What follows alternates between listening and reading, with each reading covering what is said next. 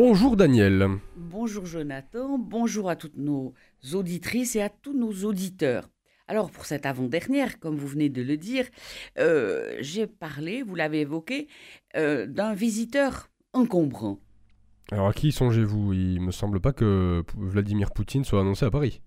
Eh, non, ce serait un scoop, mais évidemment ce n'est pas le cas. Non, je veux parler de Mohamed Ben Salman, euh, MBS, comme on l'appelle très souvent, le prince héritier d'Arabie saoudite.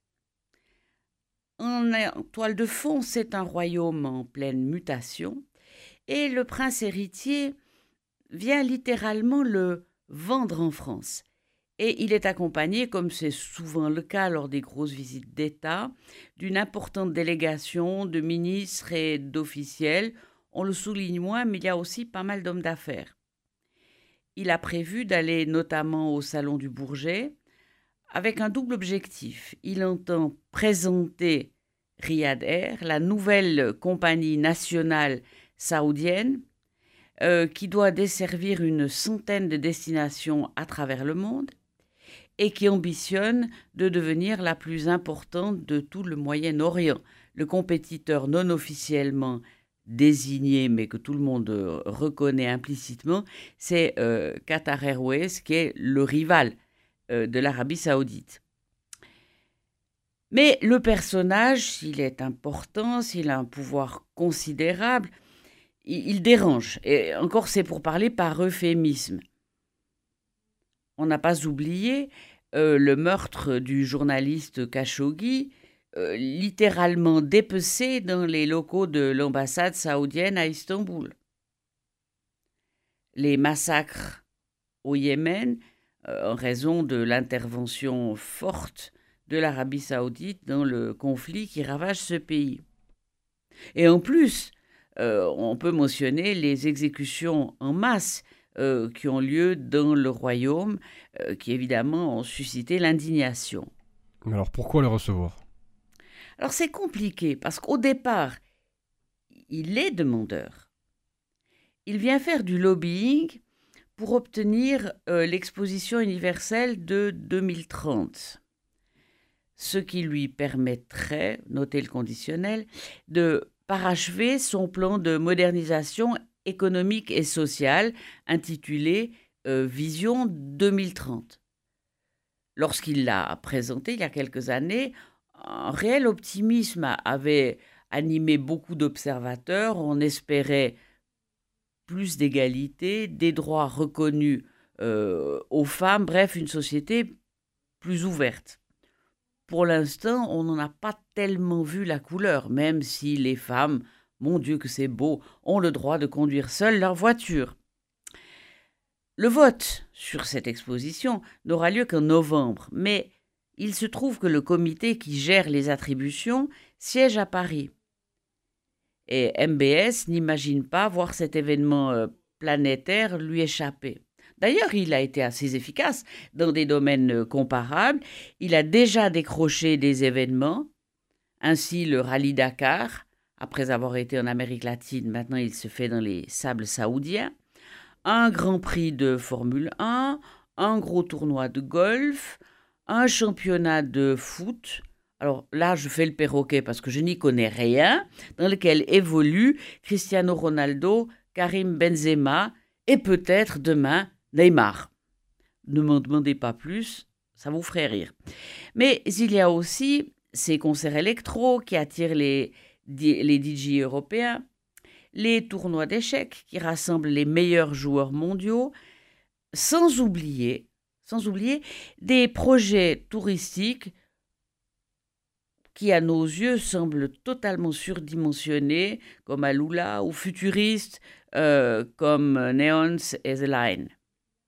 Alors, bien entendu, les protestations ne manquent pas contre lui, aussi bien du côté des défenseurs des droits de l'homme que de ceux de l'environnement, compte tenu des dégâts environnementaux que ces projets engendrent, pour faire vraiment très simple. Alors, euh, cela ne suffit-il pas pour le mettre euh, au banc des politiques fréquentables? Bien sûr. Euh, plus d'un le demande, mais paradoxalement, et c'est sa force, et il le sait, on ne peut plus faire sans lui. on se retrouve là en plein dans ce que les théoriciens des relations internationales appellent l'approche réaliste, pour ne pas dire cynique, euh, des relations internationales ou diplomatiques, comme on voudra. Il a su être au cœur de tous les grands problèmes actuels. En effet, MBS, c'est celui qui reçoit le président ukrainien Zelensky tout en parlant, et vraiment en parlant, avec Vladimir Poutine.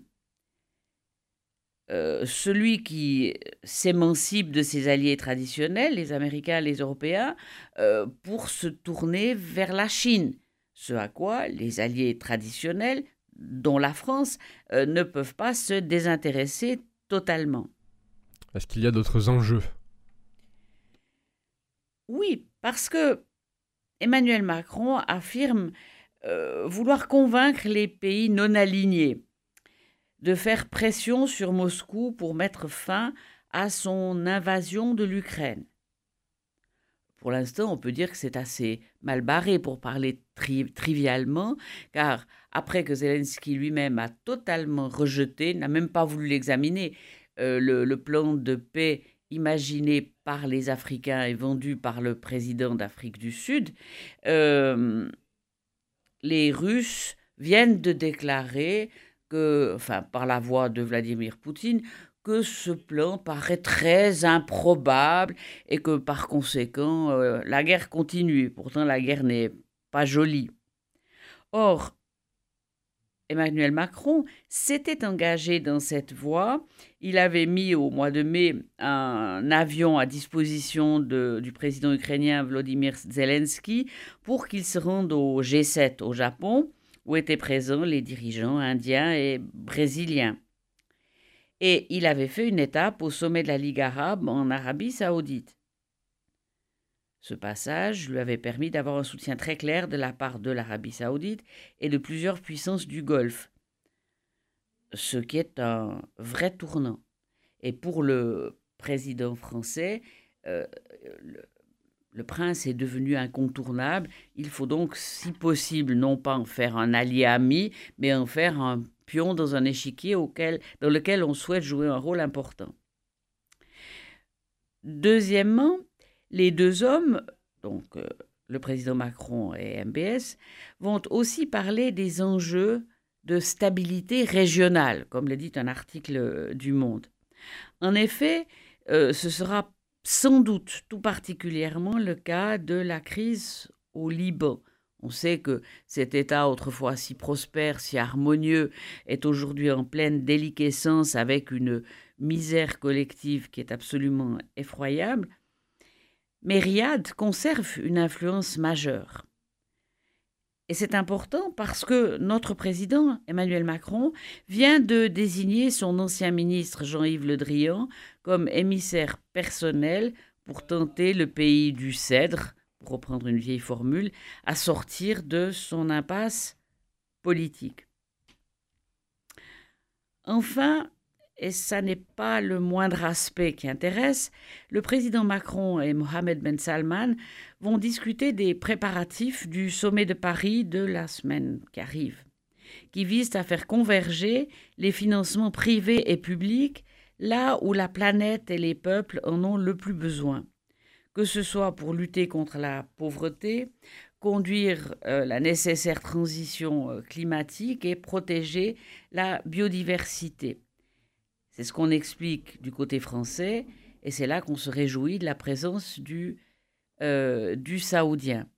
C'est cette vieille idée qui consiste à faire un constat qui est de bon sens, c'est qu'au moment où les États riches décident de prendre conscience que la planète a besoin de quelques attentions, ils tentent d'imposer les mêmes contraintes aux pays pauvres qui ont besoin de pouvoir se développer. Donc il faut bien trouver une concertation.